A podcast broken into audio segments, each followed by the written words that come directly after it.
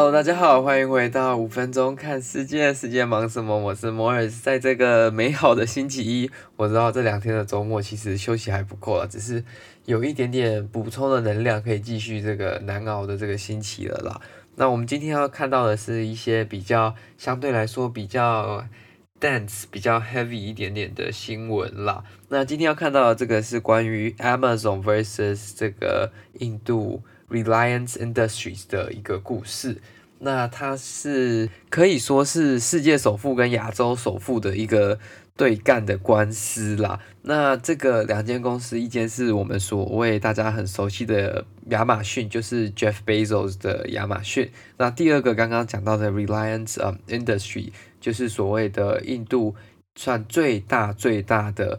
私营的集团叫做信实工业，或者是印度瑞莱斯实业等等的这个公司，它大到什么样子呢？它基本上它没有任何一间在印度的集团能超过它的经营范围、它的收支等等的，甚至呢，它包山包海，它有很大的零售业，就是很多超市啊、大卖场等等的，有非常多的石油、天然气。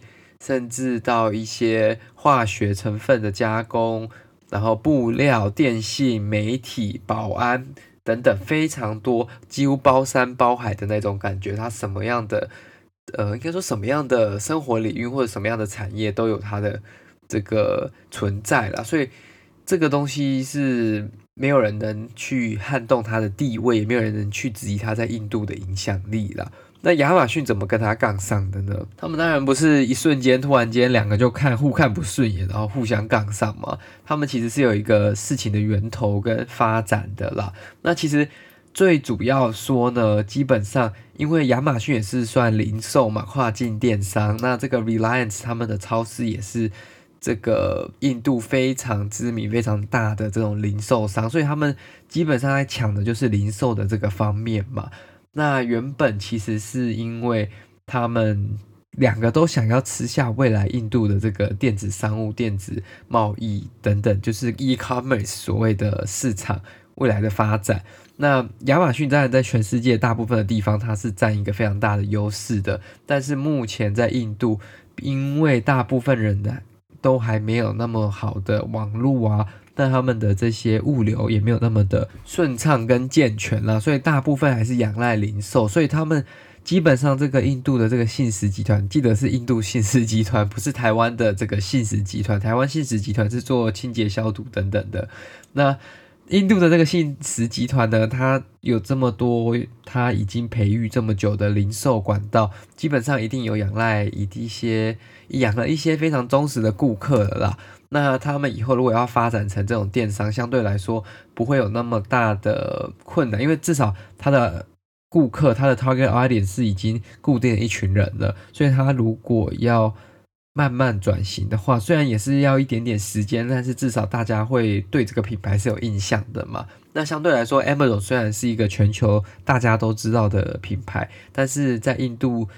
比较没有那么健全的这些建设下面呢，Amazon 还是有一定程度的劣势嘛，毕竟他没有办法现在就开始大幅度的进军印度这样子。那是从哪里开始他们的这个争议跟互相互尬这个情况呢？其实是关于一间他们都想要吃掉的一间公司啦，有一个叫做未来集团。那这个未来集团也是一个非常大的零售业，那他原本是想要把这个。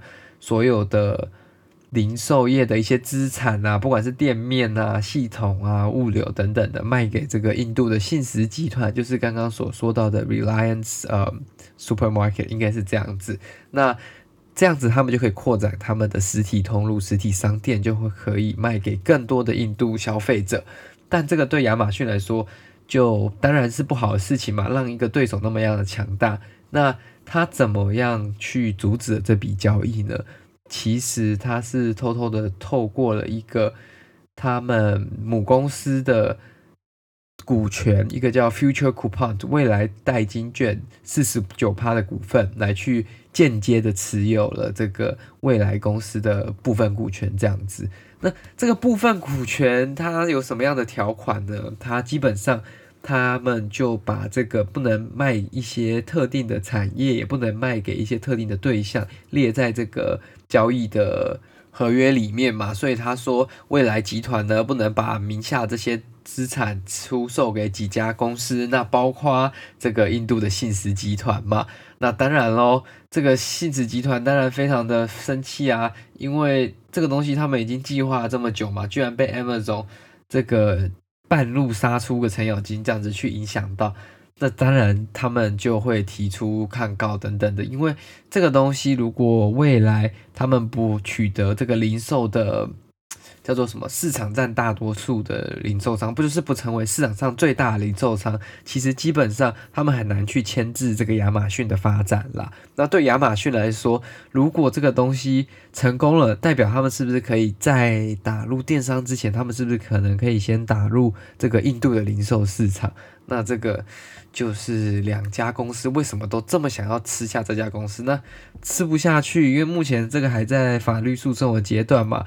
那吃得下去，吃不下去，这都还不确定。那谁吃下去，对印度会造成什么样的影响？我觉得都是蛮有趣的一件事情啦。因为毕竟印度还是一个非常有发展潜力的地方，谁都不知道它未来会变成什么样的样子。那它的市场或者是它所谓的科技发展，搞不好也会超过中国大陆，超过目前比较科技发展非常卓越的地方。搞不好以后下一个戏骨就在印度，这也是很有可能的嘛。那我自己个人是觉得说，印度其实它一定有一定的顾客跟消费族群嘛，所以两间厂商这样子，两间集团这样子去竞争，其实是会对市场有一定的帮助吗，提供消费者更多的选择啦。虽然短时间内可能会造成比较多不便，但我觉得至少有一个东西互相制衡，其实是比一间独大。好很多的，这样子消费者会有更多的选择，而不是像在某些国家可能只有 Amazon，Amazon 把其他公司都做掉了。那这样子消费者没有选择的时候，只有 Amazon 的时候，他们就可以自己随便调整运费啊，随便调整价钱啊，随便照他们想怎么做，你就只剩这个选择了，你也没有其他选择。所以有一个制衡的。公司制衡的选择，我觉得对印度的消费者来说会是比较优质的一个选择啦。好了，那感谢各位今天的这个收听啦，这就是为各位今天带来的这个印度大战。那我们也不知道现在这个大战的结果会是怎么样啦，到底是亚洲首富会获胜呢，还是这个全球首富贝佐斯？其实他现在也不是全球首富了，但是，you know，他就跟那个特斯拉的马斯克其实就差一点点了，所以。这个新闻上还是写说他是全球首富。Anyways, um, we'll see how it turns out. So thank you for your time today, and we'll see you next time.